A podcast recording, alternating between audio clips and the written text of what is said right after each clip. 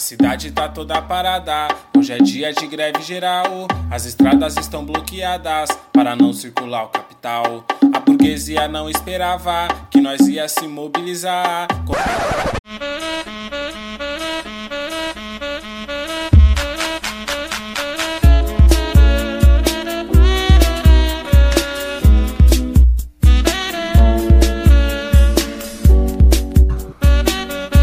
Gravando. Alô, amigos! Estamos começando mais um episódio aqui dos Corres da Semana, no quadro do Centelha, o podcast do Partido Comunista Brasileiro, PCB, aqui no Ceará. Eu sou o Lima Júnior, estou aqui para começar o nosso programa e vamos aqui às apresentações da nossa IP, né, que vai estar aqui hoje debatendo aí as principais vitórias e derrotas dessa semana na conjuntura cearense. Estamos aqui com ele, nosso mestre da biblioteconomia, mestre, mestre ainda não acadêmico, né? Mas quem sabe. Gel Carneiro. E aí, pessoal, tudo bem? É um prazer enorme estar aqui abrilhantando esse espaço. Né? Enfim, acho que a gente tem que vir para glamourizar mesmo, para dar um, um tchan, uma cor. Mas é isso. Vamos lá, né? Animação 100%. Vamos pro nosso pro nosso microfone de walkie-talkie. Opa, boa noite. Boa noite, Sim, Maria. Cada episódio vai piorar um pouquinho, é?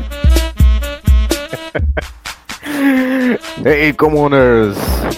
Lembra do dia 11? Já era, né? Pronto, agora é dia 20. Não, mentira, já são dia 26. Boa noite, camaradas. A gente tá gravando agora à noite, né?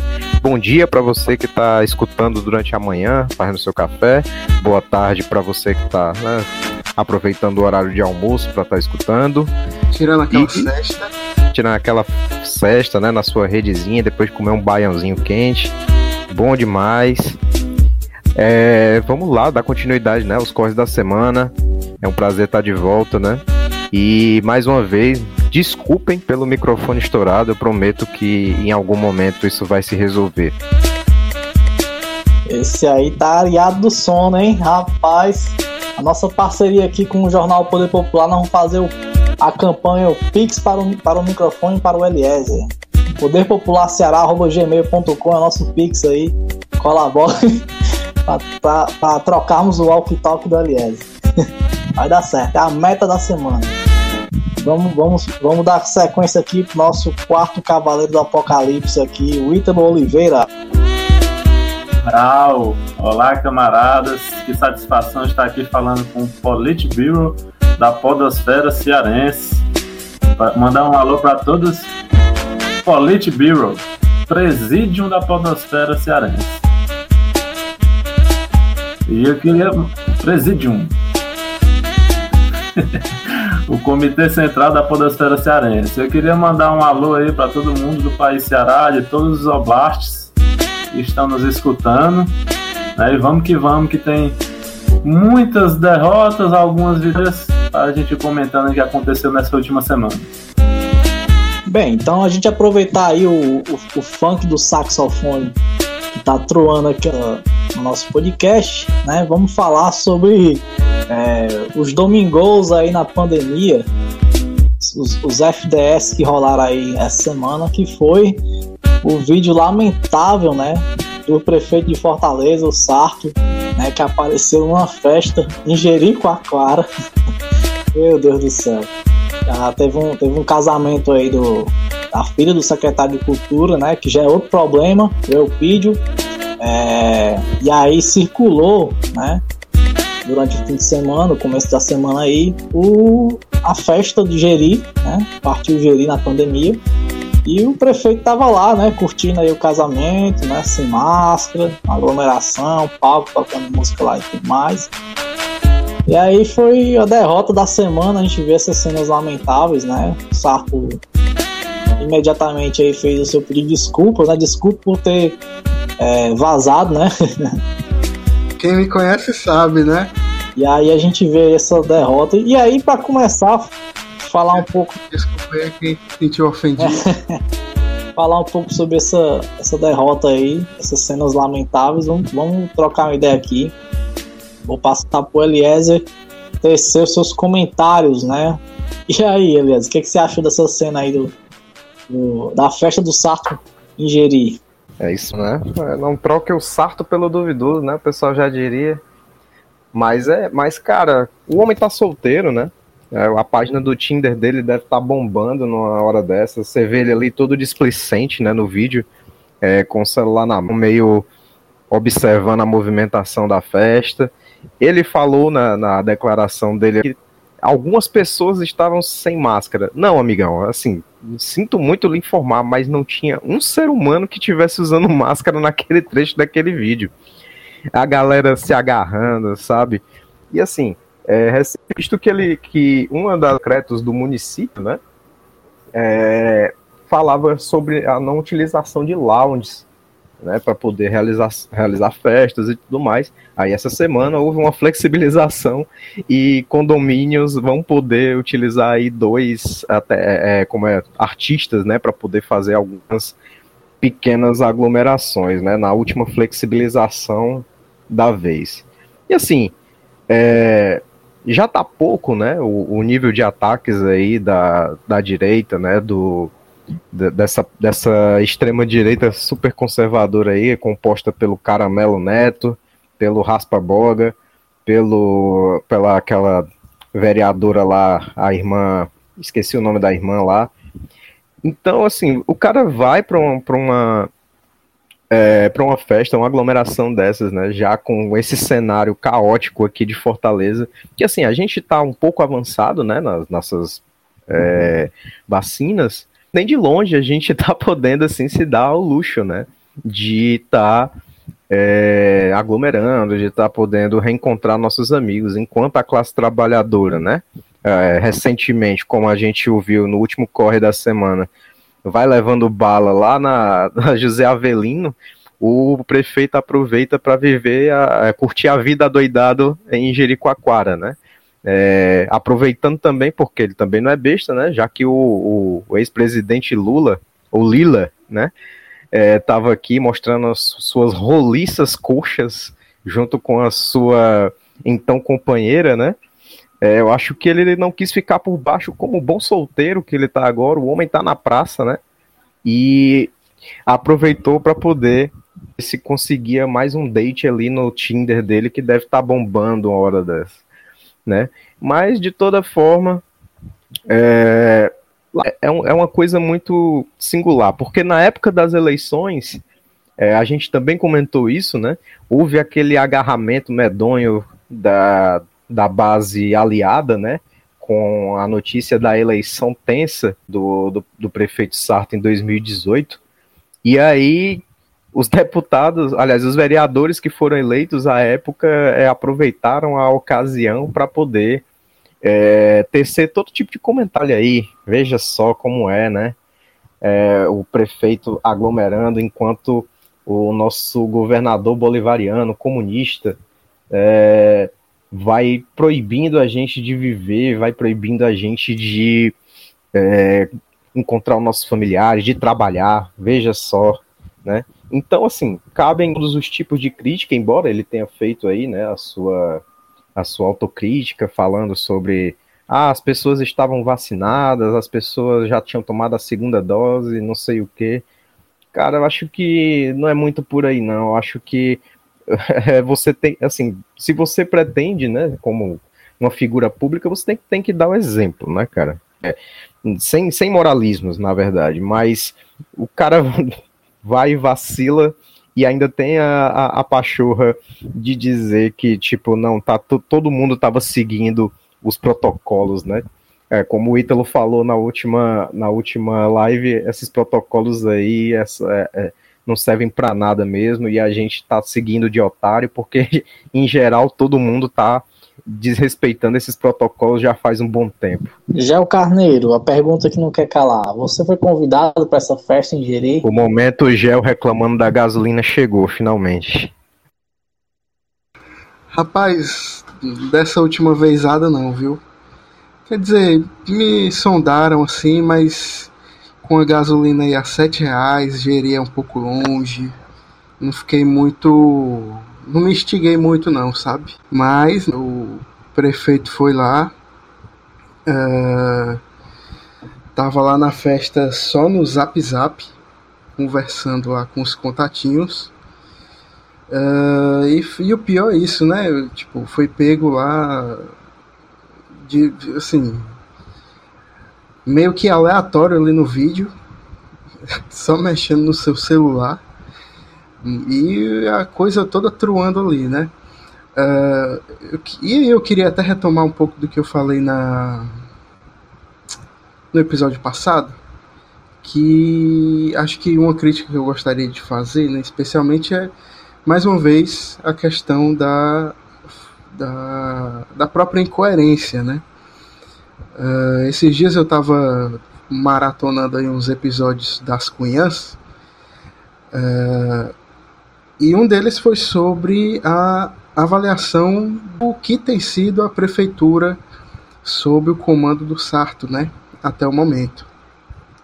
E a avaliação que foi feita é que a coisa está muito apagada, né, não, não tem muita muita muita coisa acontecendo por parte da prefeitura para além de duas coisas principais. Né? A primeira foi aquela reforma uh, da Previdência dos servidores do município, né? feita completamente aí, uh, nas pressas, de forma muito truculenta, né? ignorando a categoria dos servidores. E a outra coisa é essa questão da vacinação, mas assim, de resto, não tem muita coisa. E agora, né, outro, outro ponto que vai ficar marcado aí na gestão dele é essa forma de lidar com a feira, especialmente da José Avelino, né? E a gente retorna para aquele ponto lá que é justamente da incoerência, né?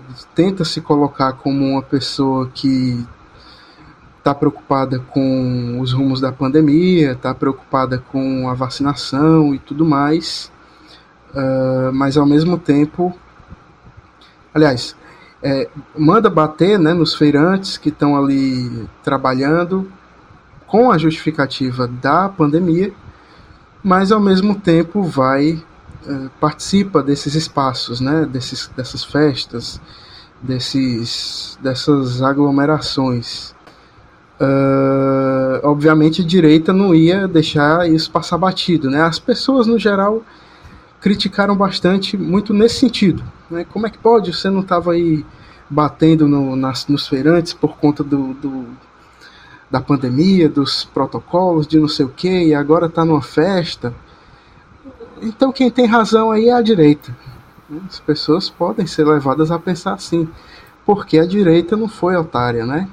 No mesmo dia em que aquela briga toda aconteceu, como a gente bem pontuou no episódio passado, o Carmelo Neto foi lá dar uma passeada, depois foi o André Caneco também foi lá dar uma passeada, né, fazer aquele mise-en-scène, uh, e depois até o próprio Antônio Henrique, que é o vereador do PDT, né, da base do prefeito, foi lá para né, ver se fazer aquela média, mas no geral quem está se aproveitando muito dessas incoerências uh, desde as eleições são justamente esses grupos de direita e esses setores ligados a essas figuras, principalmente ao Capitão Wagner, que assim, não sei o que que o, o que que o Sarto avalia da eleição dele, mas não foi uma eleição folgada, né?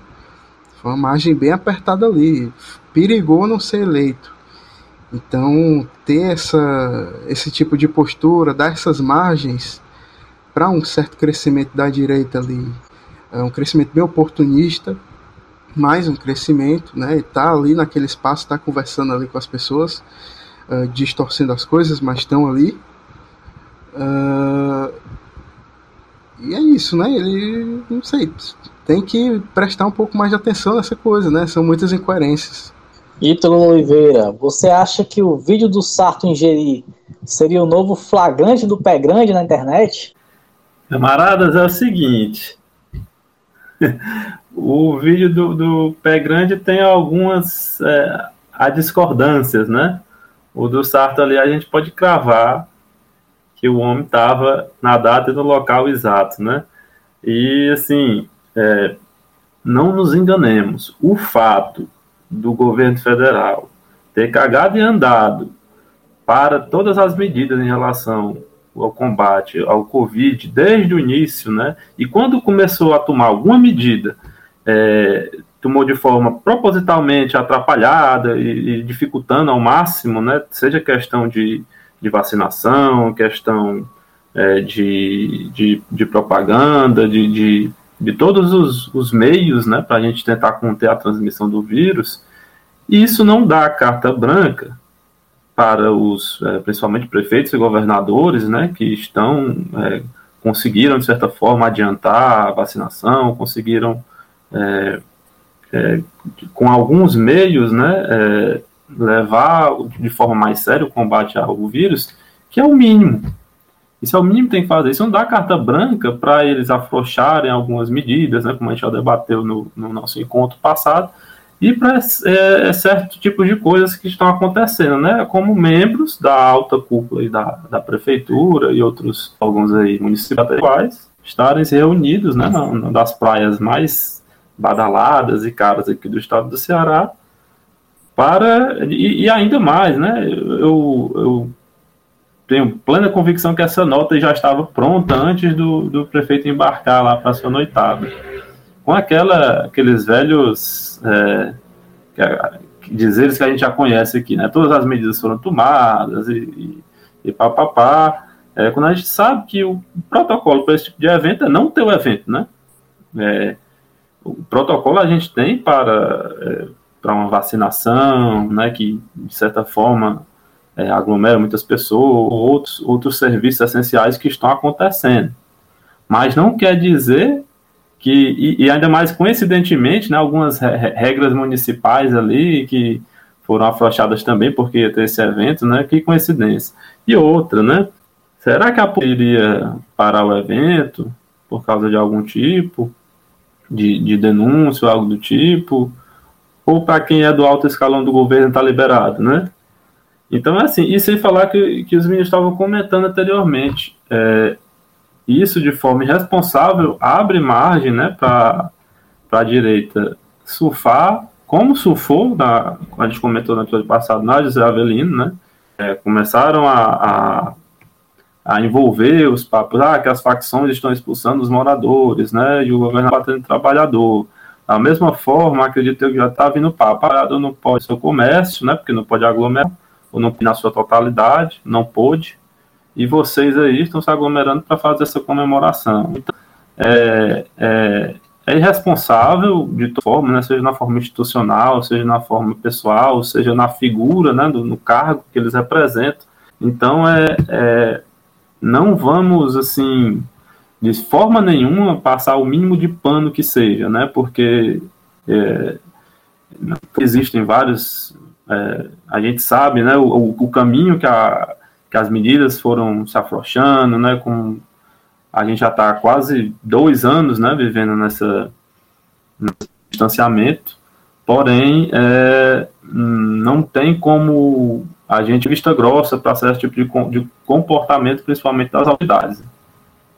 É, eu acho que, que o caso do Sarto tem dois temas fundamentais, né? Primeiro, a, a figura que representa o Sarto, né? O Sarto é, ele é médico, né, e é o prefeito de Fortaleza. Né, então, a, a, posição em que ele se encontra hoje, né, é, dá esse, entre aspas, vacilo, né, é, é horrível, porque pô, o cara acabou de ser eleito e tal, é, estamos num processo aí de pandemia em que tem a nova variante, né, a variante Delta, na, no abecedário das variantes é a que está aí é, dando mais alerta, né, com o aumento dos seus casos, né? A gente está vendo agora um indicativo de uma, de uma, de uma dose reforço, né, das vacinas diante desse cenário, e aí o cara, é, enquanto figura enquanto figura institucional, né, o prefeito, e no, no, na cerimônia de casamentos, a, a, a,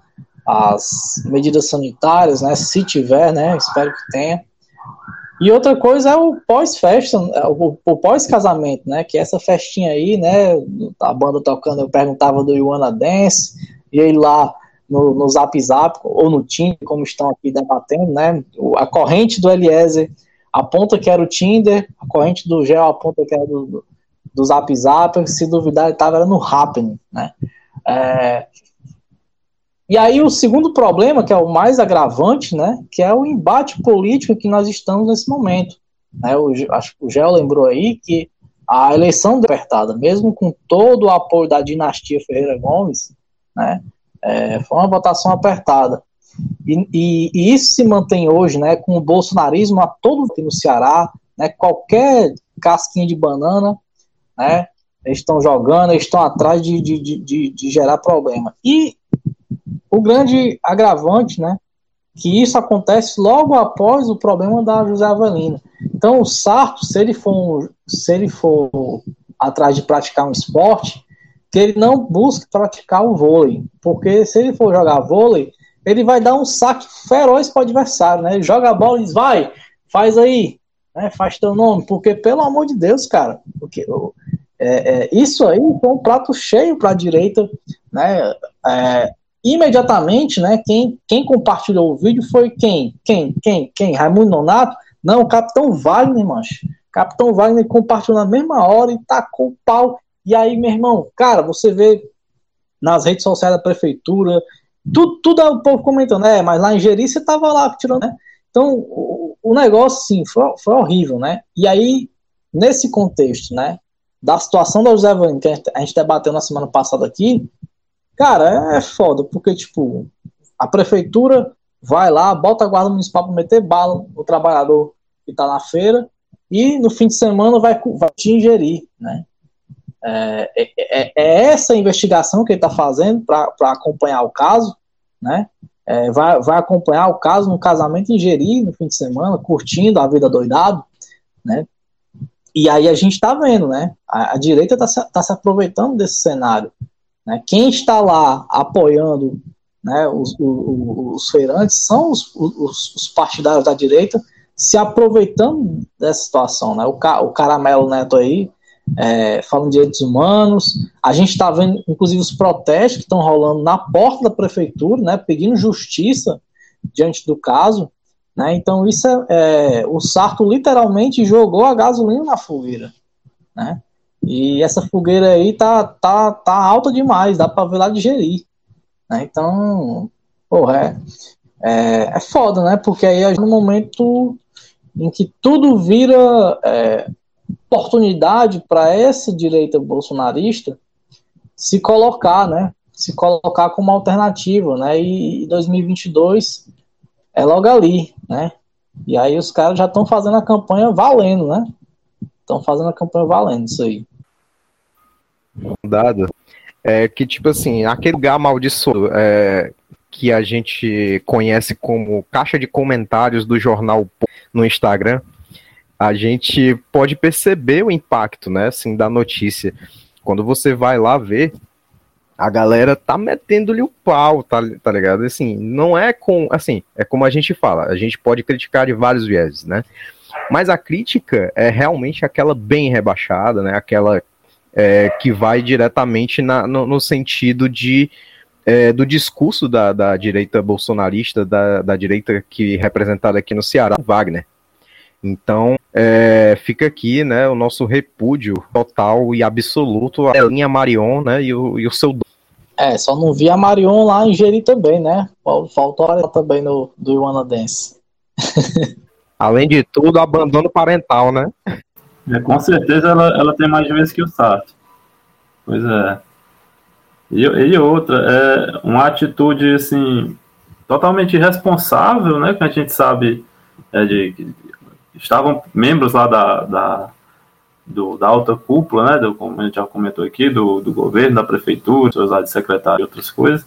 Mas existe, para fazer, você fazer um evento desse porte também, né? Existe uma série de trabalhadores que estavam lá também, todos expostos é, esse papo aí de todo mundo com segunda dose, de, de as medidas tomadas, né? Quando a gente viu lá que não tinha ninguém de máscara. Isso é o que a gente viu num, num vídeo curto, né?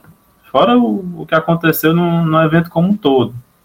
Então, é, é munição que ele está dando, né, para todos os, os setores da, da direita aqui no Ceará, que já estampanha, né? Qualquer casca de banana aí, e o Sarto aí na segunda semana consecutiva, na próxima semana, acho que domingo que vem, ele vai estar tá pedindo a música no Fantástico, que eu quero ver o que ele vai aprontar semana que vem, né? Um, e totalmente insensível, né? O trabalhador morreu há, há que, uns 10, 15 dias aqui em Fortaleza. Não foi tomada nenhuma medida, só a medida de, de suspender né, a, Feira das Avelino por uns 3, 4 dias. Voltou, os conflitos vão voltar a acontecer, né? É, sem nenhum um, um, uma, uma prestação de contas ou nada, só uma investigação que a gente sabe que não vai dar em nada. E eu estava curtindo, desrespeitando as normas lançou uma notinha, vai esperar o pessoal esquecer, né? Para a próxima semana ele aprontar de novo, né? Vamos. Achei que no, no, no próximo corte vai estar tá falando do a próxima travessura, né? Do prefeito Sarto, acompanhada de uma nota aí relaxada, né? Peço desculpa a quem, quem se ofendeu. Isso aí, semana que vem nós vamos mudar o programa, né? O corre da semana para os vacilos do Sarto na semana, né? Mas como nem tudo são derrotas, né? Acho que é, tratar aqui de um tema muito importante, né? Que não foi essa semana, né? A inauguração da, da Biblioteca Pública Estadual do Ceará, né? Que foi reinaugurada no dia 12, né? Desse mês. Mas, né? A gente tem visto do dia, do, do dia 12 para cá, né? Cenas muito felizes, né? Diante de tantas lamentações que a gente está vendo da conjuntura, as cenas felizes da biblioteca funcionando, né? biblioteca que esteve aí anos e anos é, desativada. Então, para iniciar aí né, é, esse assunto, nós vamos chamar aqui o nosso bibliotecário Mor, né, o Souza Carneiro, Jair Carneiro, para dar uma breve introdução, né, parte 1, tomo, tomo 1, né, sobre a, a Biblioteca Pública Estadual do Ceará. Gel, você tem apenas 2 horas e 30 minutos para dissertar aqui conosco. Vixe, Maria, eu vou correr então. Uh, brincadeiras à parte, né? Acho que esse é um tema que eu tenho muito prazer em falar. Tive a oportunidade de pesquisar um pouco da história da biblioteca pública aí na conclusão do meu curso, né, de biblioteconomia.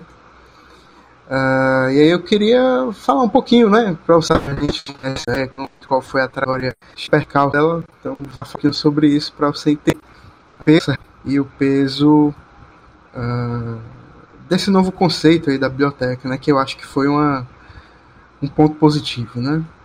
Essa biblioteca estadual do Ceará, não, foi fundada em 1867 no dia 25 de março, né? Foi fundada ali pelo presidente do Ceará, João Melo Neto, que era um catarinense, inclusive.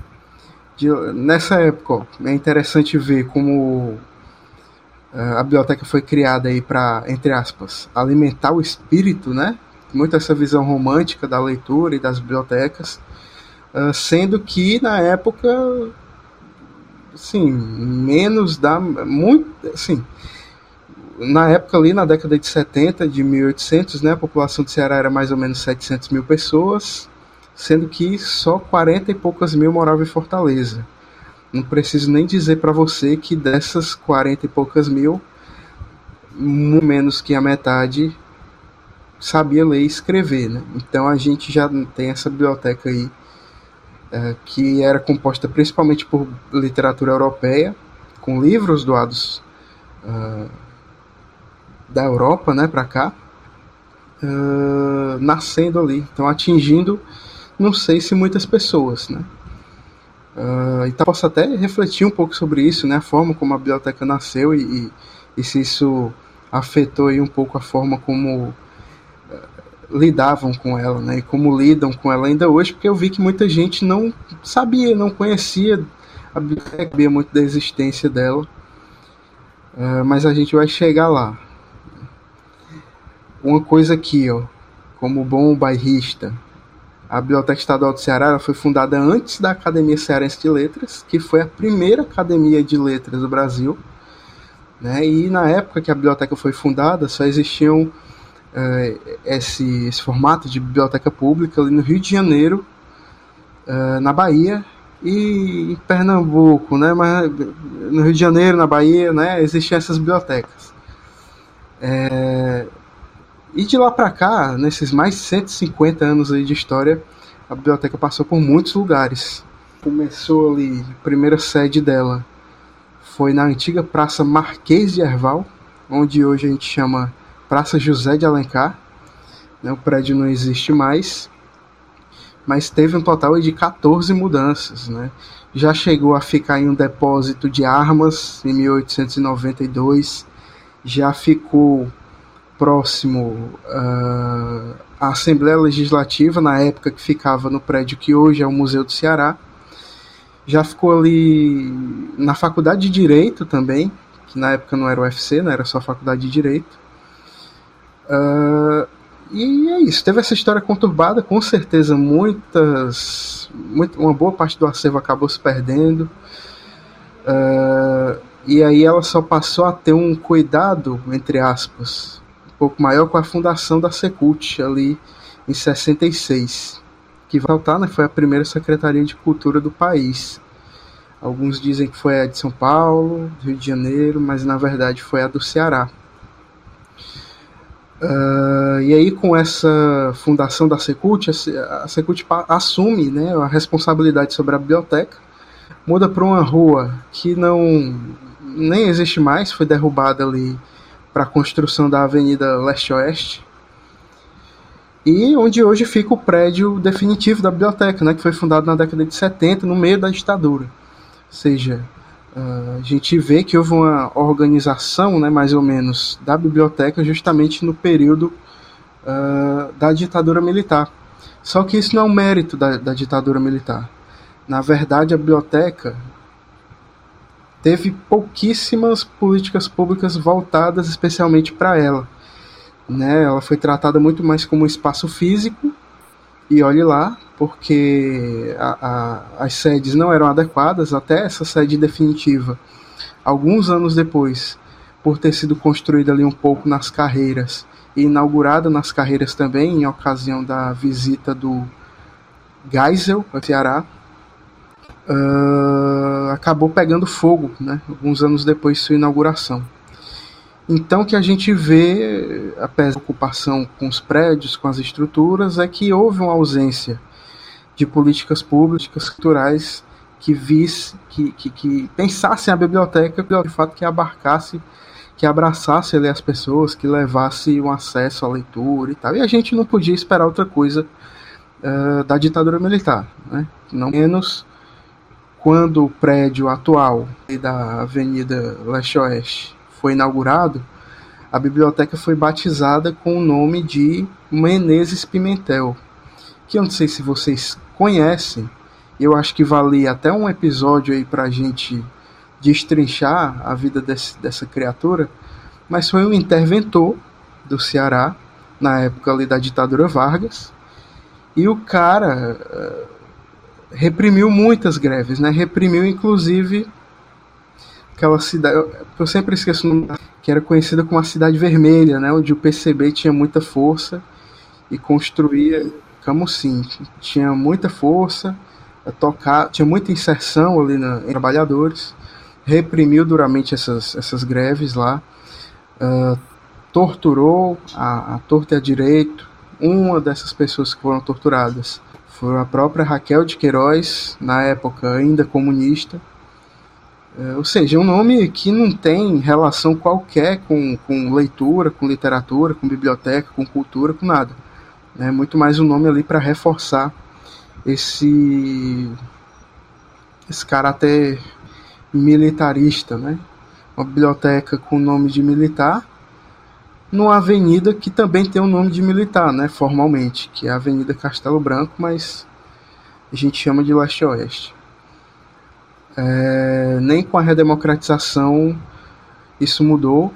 A biblioteca continuou bastante tempo ali morfando, digamos assim, e com esse nome.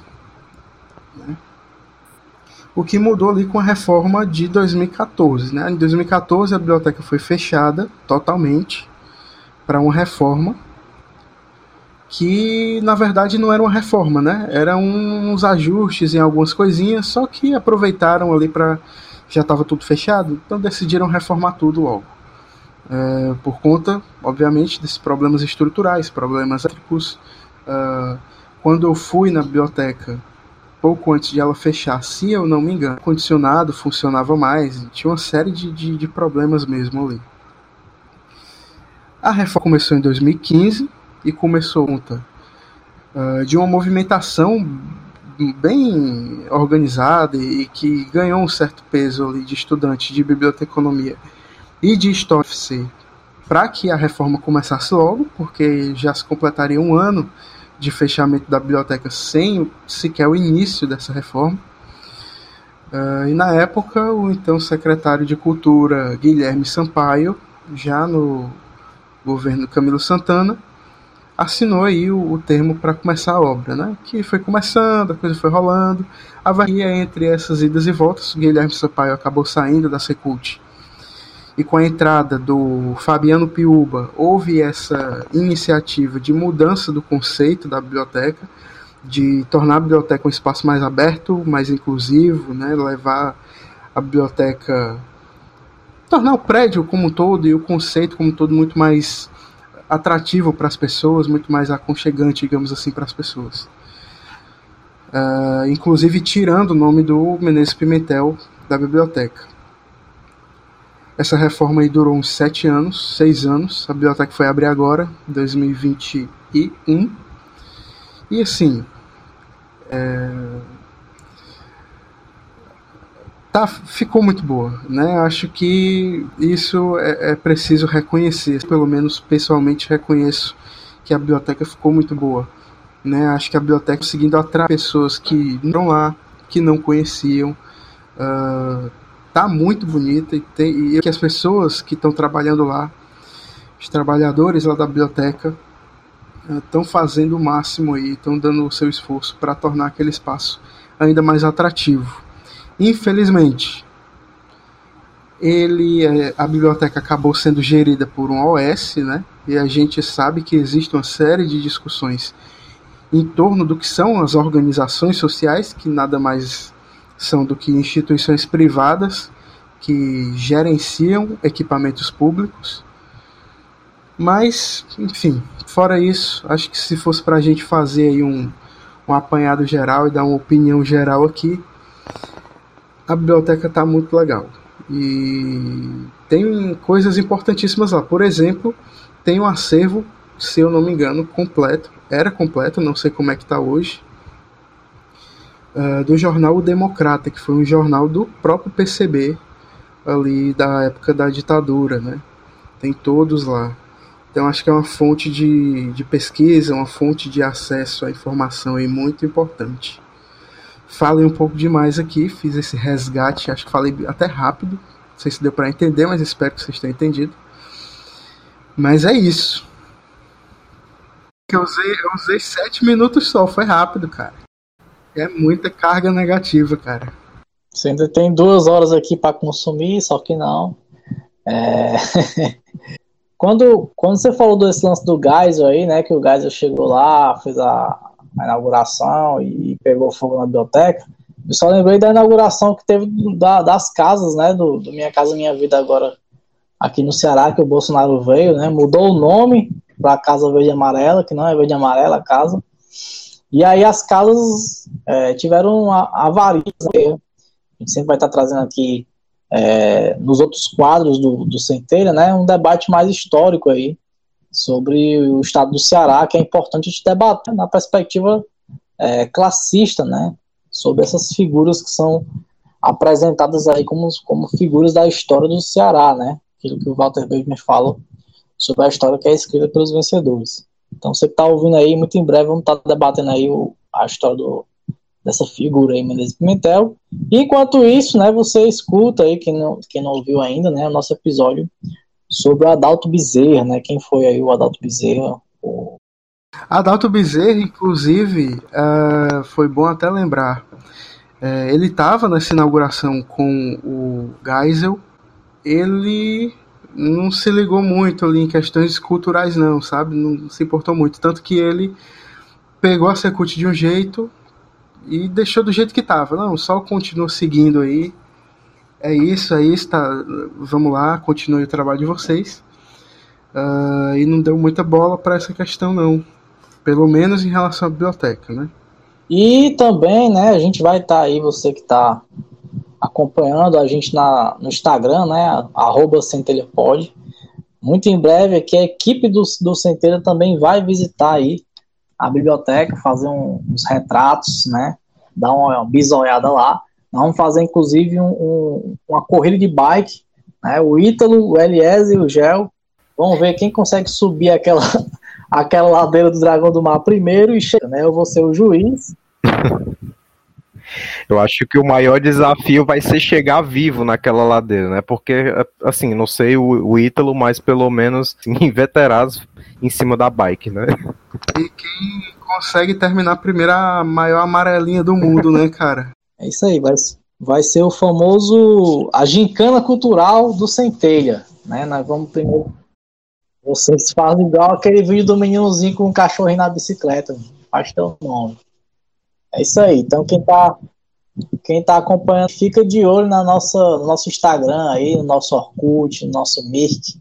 Estar tá aí com as imagens desse momento da visita do Centeiro lá no, na biblioteca em breve, já já, aí dentro da sua telinha. É, bem, agora voltando para as derrotas aqui da, da, Aí, camarada, só para complementar aqui né, o lance da biblioteca, que ficou realmente muito bacana, como já falou, vi algumas fotos. Mas é o seguinte: é primeiro assim, é, como estava o estado dela antes desse, desse fechamento, né? É inadmissível o Estado deixar um equipamento como esse, né, chegar a esse ponto, né, é, de deteriorização, não sei se eu falei certo, mas deixa, como estava, e depois, é, foram cinco, seis anos, né? Em uma reforma, né? Não tem justificativa nenhuma. É, fazendo uma analogia aqui, é, se a gente é, fizer uma greve geral durante um dia, né? E parar a produção por um dia, é o fim do mundo, né? Prejuízo de milhões, né? A mídia vai enlouquecer, né? Demonizar tudo Inclusive, fazendo uma previsão aqui, né, o, o Eliezer falou da parada do nome, né, a gente tem que reforçar essa questão da reconstrução da história, mas eu lembro que é, há um tempo atrás, né, esses setores bolsonaristas aí queriam mudar o nome do Cuca, Che Guevara, né, para simplesmente Cuca, né, e então a gente fica de olho aí, né, vai que aparece os dois aí querendo voltar o nome do Menezes Pimentel, então vamos ficar de olho né, para manter o nome do Bessie aí, né. Bem, para a gente finalizar aqui as pautas da semana, né, é uma pauta que não, não é especificamente dessa semana, tem acontecido várias vezes, mas na sexta-feira passada, né, da semana passada, a gente viu aí mais uma ação da Operação Domus, né, a ação, é, a operação que é feita pela Secretaria de Segurança Pública e Defesa Social, onde tem é, derrubado construções irregulares, né, na, especificamente no estado de Jardim 1, que é aqui no, José Walter, né, o famigerado bairro José Walter, né, para os entendedores. É, essa, essa operação, ela tem um, um pano de fundo, né, que é a questão da, das facções, né, o debate do crime organizado e tal, mas é, os, os, funcionários da, da GFIS, né, da Agência de Fiscalização de Fortaleza, estão né, participando dessa ação junto com a Polícia Militar e Civil. E um outro elemento aí que são os técnicos da Enel, né, a, a empresa de energia aqui, né, que foi privatizada, a Enel. E aí o que acontece, né? É, essas ações estão ocorrendo, né? Já acho que já a terceira ação que ocorreu agora só aqui no entorno do Estado Jardim, onde é, a polícia está fazendo processo de não só né, fazer as apreensões, os membros de facção, tal, não sei o quê, mas escoltar os, os funcionários da GFIS e da Enel, que estão fazendo duas ações. A GFIS está derrubando as construções que estão naquele entorno, que são construções, entre aspas, irregulares, porque são construções que são feitas de forma individual é, pelos moradores, né, fazendo mercadinho, lanchonete, né, essas coisas. E a Enel tá indo para cortar a energia da galera, né, os, os famosos uau, gatos aí da, que ocorrem, né, então, assim, é um processo muito complexo, né, diante do cenário que a gente está passando, né, porque essas construções, apesar de irregulares, são construções que envolvem pontos comerciais, né, pontos comerciais, né, mercadinho, lanchonete, barbearia, né, ou seja, são é, dos trabalhadores que estão necessitando trabalhar. Né, e é, nesse cenário do aumento da energia, né, a Enel está cortando a energia da galera. Então, é, vou passar aqui para o nosso comentarista mor, né? Inclusive no palavreado, né? Para evitar incompreensões, mas passar. É, gaste aquela hora que você deixou do, da pauta passada aí. Só os ficheiros.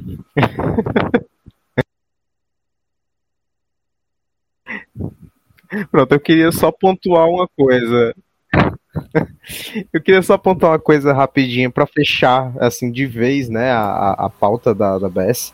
Realmente é muito bom que ela tenha sido reaberta. Eu lembro de ter utilizado ela nos idos de 2009, por aí, mais ou menos, e ter ficado impressionado já na época. Na época eu não fazia arquitetura, né? E hoje em dia, este sou eu, cadelinha de é, arquitetura brutalista, modernista.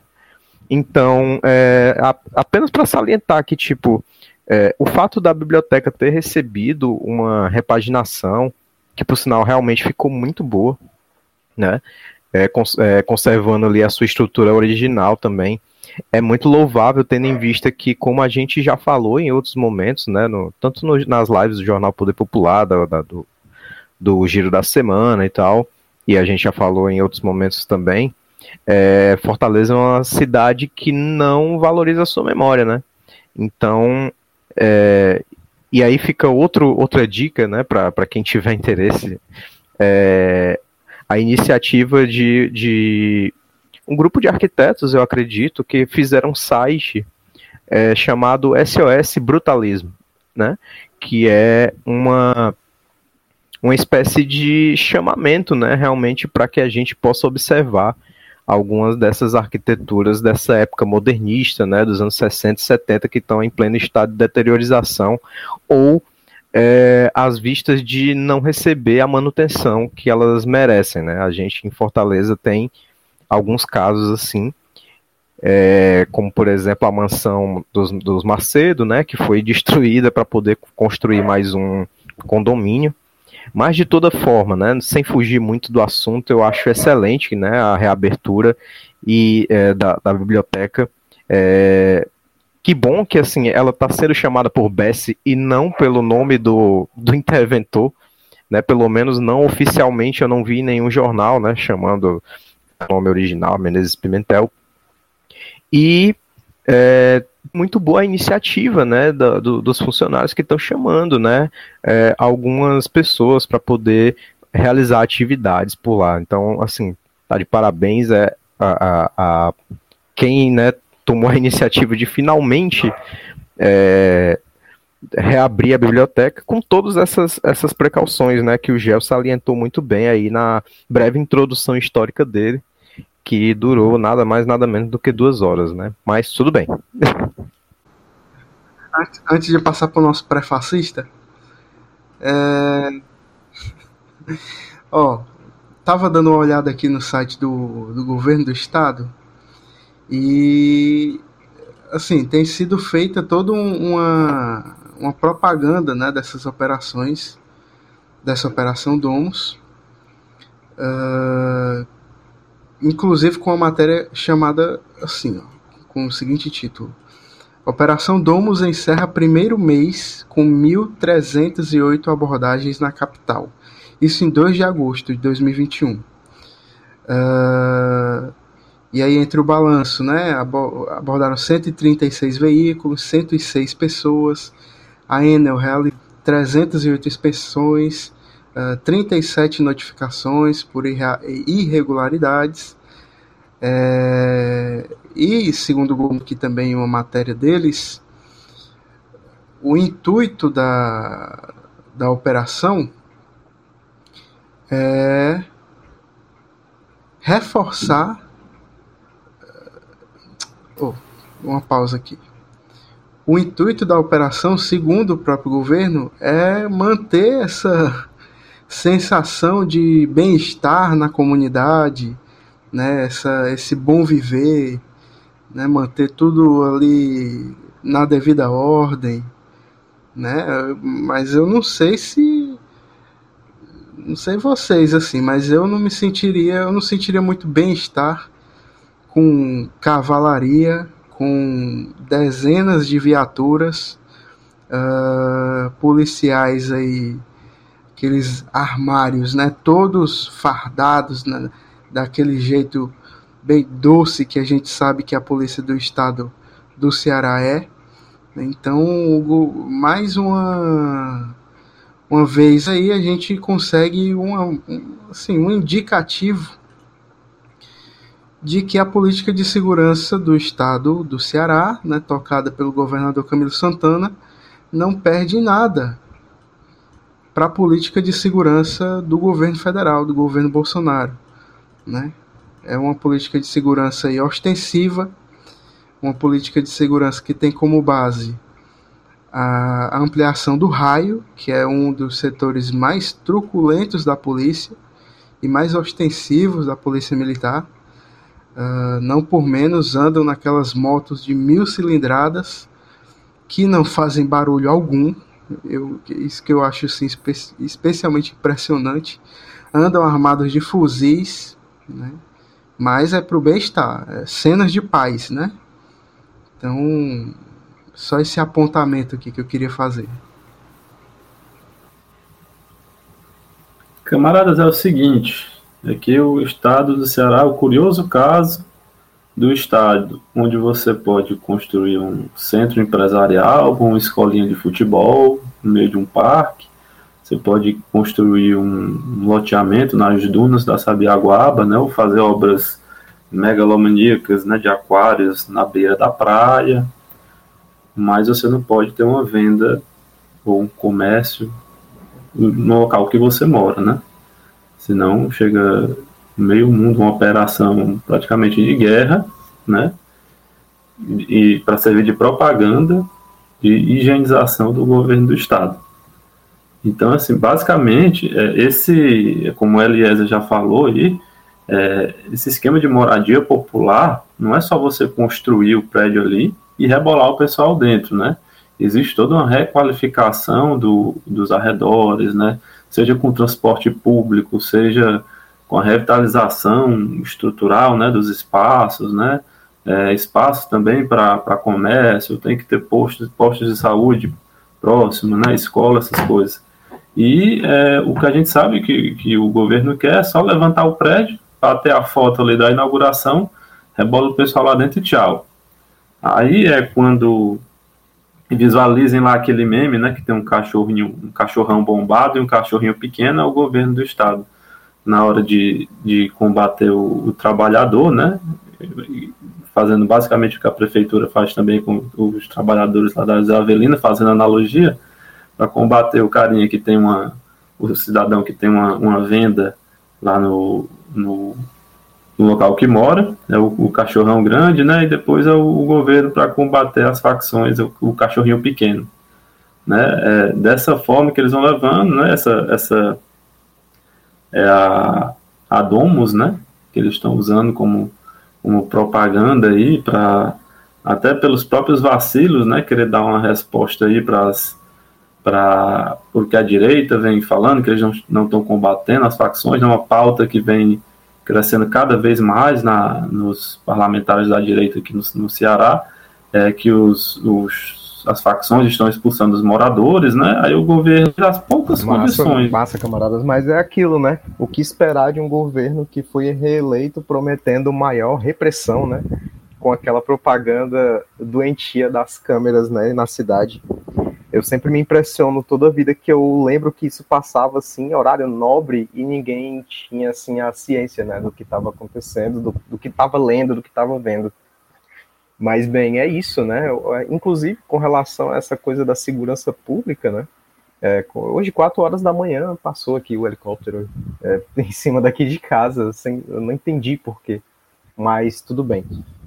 Para a pauta em específico, né, eu acho que o GEL trouxe bons apontamentos é, que falam um pouco sobre essa questão é, do, da ostensividade da, da segurança pública no Ceará, né, que é uma marca desde de a primeira gestão do Cid Gomes, né, quando ele implementou o Ronda do Quarteirão, né, fez investimentos massivos aí nessa, nessa área né, da, do governo, é, e o Camilo Santana simplesmente deu continuidade, né.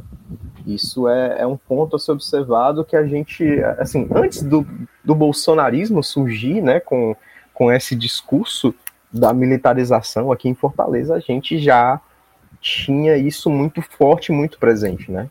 Assim, obviamente que é, resguardadas as devidas proporções. É, por outro lado, se por, um, se por um lado a gente tem o militarismo bolsonarista, né, né é, expressado nessa coisa da segurança pública, por outro, no discurso oficial é, do governo, né, como o Gel também trouxe aí a informação, a gente vê uma coisa meio João Dória, né, assim, de de governar, uma coisa bem higienista, né? É, feita em parceria com essas empresas privadas, né? Porque assim, é, e isso passa por uma questão que é, me é muito cara, né? Eu sou estudante de arquitetura e urbanismo, é, sou o, o Henri Lefebvre tem algumas noções de é, direito à cidade, né? Uma coisa mais pensando no urbanismo, na, no, no, em como a cidade deveria ser né? Assim, falando bem por altos, é, mas de uma forma geral, cara, é, o que a gente pode observar é, quando vê uma situação como essas, né? Porque assim, a gente vê o, o onde isso aconteceu, né? É no bairro Cidade Jardim, né? Ali José Walter, que são esses prédios, né? Onde alocaram essas pessoas que provavelmente receberam essas casas do Minha Casa Minha Vida, etc. Não foi?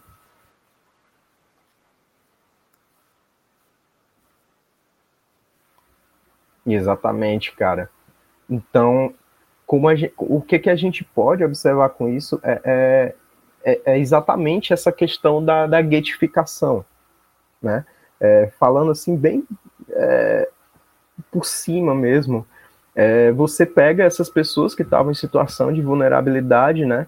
As suas casas ali poderiam né, deixar de existir a qualquer momento você desloca essas pessoas do seu, dos seus locais de convivência, de moradia, para locais cada vez mais distantes do centro de trabalho, para locais cada vez mais distantes, inclusive da, de serviços públicos, de serviços básicos, né?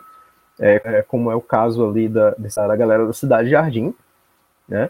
E é, o Estado é, propõe essa questão da, da moradia, mas sem é, dar um retorno do que vem junto com a moradia, né? Porque a moradia ela não se encerra em si, né? É, você não simplesmente mora num local, você precisa ter acesso às condições básicas de vida. E aí, é, quando o Estado não chega, outra coisa vai chegar, né? E aí é o que a gente observa, né? Essa, esses conflitos que estão acontecendo por conta de facções, né? E aí, só um minuto.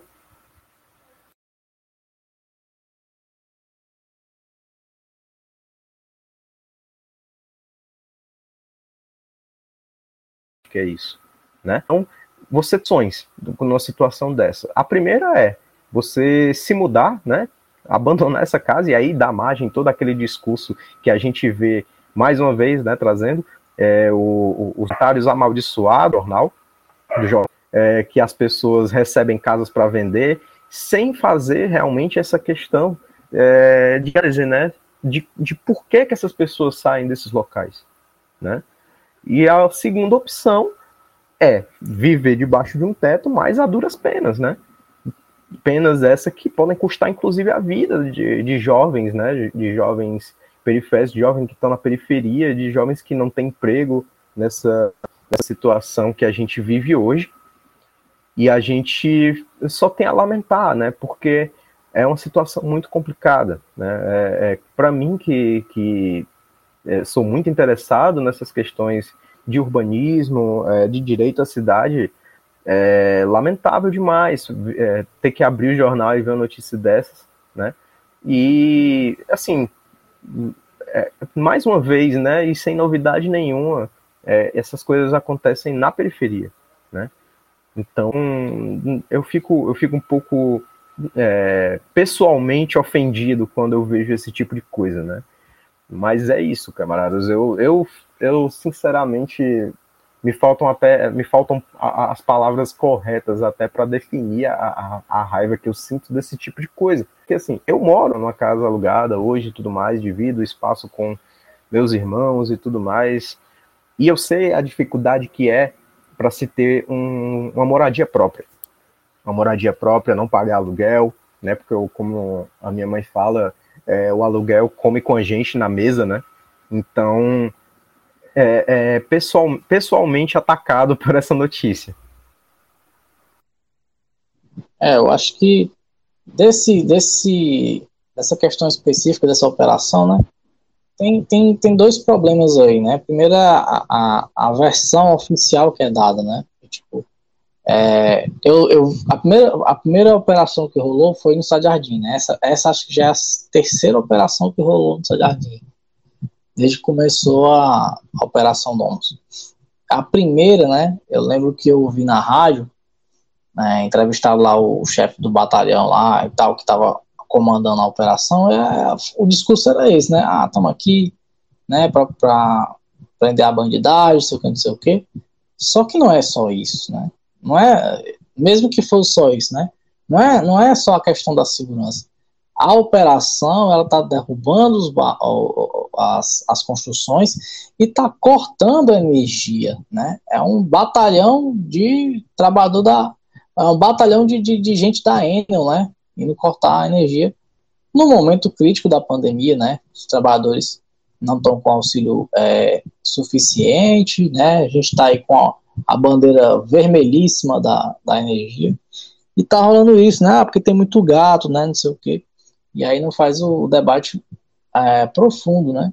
E o segundo problema é a falta de diálogo que o governo faz, né? Porque é, uma ação dessa, né, ela, ela gera uma repressão e não há diálogo do, do Estado com os moradores do bairro, né? Eu, eu lembro que, que houveram alguns protestos no, no, no, no Estado de Jardim. Até acho que eu vi na, na página do Estado de Jardim Ordinário, né, uns vídeos, né, os moradores foram para a rua lá na, na, principal avenida com cartaz e tal, é, protestar diante desse fato, né, da, da, forma, da forma invasiva que o Estado chega no, no bairro, né, e, e esse debate, essa questão da segurança não vai ser resolvida assim, né, o problema o problema da segurança pública no estado do Ceará nunca vai ser resolvido com somente repressão. Né?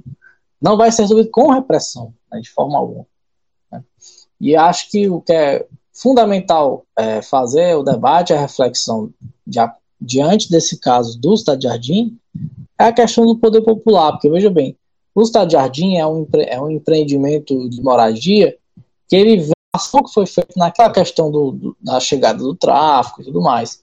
Então ve, vejam como é, o caso específico do Jardim nos coloca a necessidade da construção do poder popular, de ter uma saída organizada da classe trabalhadora diante das situações, né, de, de, de enfrentamento né, das barbáries que o capitalismo produz. Né, e até mesmo nessa questão é, pontual, né, tipo, os empreendimentos individuais que têm no bairro, né, é, é um pouco desorganizado, exatamente porque a, a população não tem uma organicidade, né, do ponto de vista do poder popular, né, porque a nossa perspectiva de poder popular é essa, né, que os bairros, né, os, os, os as comunidades, elas se organizem, né, dentro do, do seu entorno, né. Mas infelizmente, né, no, a cultura do capitalismo, né, o hábito que a gente tem do individualismo, tudo isso, né, não beneficia a organização da classe. E aí, infelizmente, né, a gente só consegue é, se manifestar nos momentos mais é, cruciais, né, como é o caso dos moradores do Jardim, que estão fazendo os protestos, como é o caso da José Avelino, que tão, tiveram que ir, ir protestar na porta depois que morreu um feirante, né, então isso mostra aí como a gente tem muitos corres a fazer aqui no Ceará para essa construção. A gente está é, encerrando aqui o nosso podcast, né, nosso corre da semana de hoje, mas antes disso, acho que é importante a gente trazer aqui as cartinhas dos fãs, né? O nosso, nosso episódio piloto aí fez muito sucesso, né? Aqui na rua eu fui comprar pão de manhã, o cara, olha aí o cara do corre da semana, só que não. Então, é, Gel Carneiro, o homem que, que guarda as cartinhas que, recebe, que recebemos aí, socializa aí as mensagens dos fãs, né? É, o que é que o pessoal aí comentou do episódio passado, né? Quais são as declarações de, de ódio e amor que temos não, a, gente recebeu aqui duas cartinhas em formato de áudio, né, do nosso querido Anderson Fonte. Vou botar aqui para tocar para vocês. Olá, compas do Centelha Podcast. Compas, eu me chamo Mário. Quero mandar um alô pra galera do Terminal do Papicu terminal que tem mais gente bonita, cheirosa e boa energia aí de Fortal City. Valeu! Quero aproveitar a oportunidade para pedir aquela música assim do Selvagens à Procura dela e eu não sei o nome não, mas é assim ó. Meninos de rua, cidade 2000, somos a praia do futuro do Brasil. Valeu, compas. Abraço. É, a gente vê que o o cara tá, tá bem animado, né? Ele mostrou aí sobre o seu pseudônimo. Tá bem animado aí, ele queria mostrar aí o seu apreço pelo terminal do Papicu e ainda finalizou pedindo essa grande música, né, desse grande grupo da música cearense contemporânea, né, que se compara, digo eu, ao pessoal do Ceará, né, a grandes artistas como Fagner, Belchior, eu acho que não deixam nada a perder.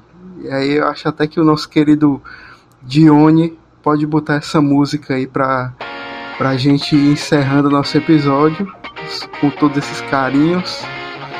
Você aí que quer mandar sua cartinha, pode mandar aí pra gente que com certeza a gente vai ler ela aqui no, no nosso episódio.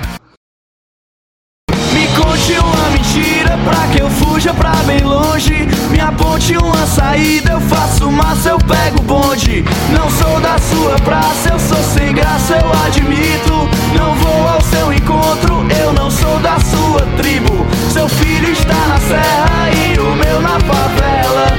Seu filho faz direito faz a guerra. Eu quero roubo do coco, do soco, moco, olho cego. Areia na meia, ceia na veia do meu velho. Menino de rua, cidade 2000. Somos a praia do futuro do Brasil. Menino de rua, cidade 2000. Somos a praia do futuro do Brasil.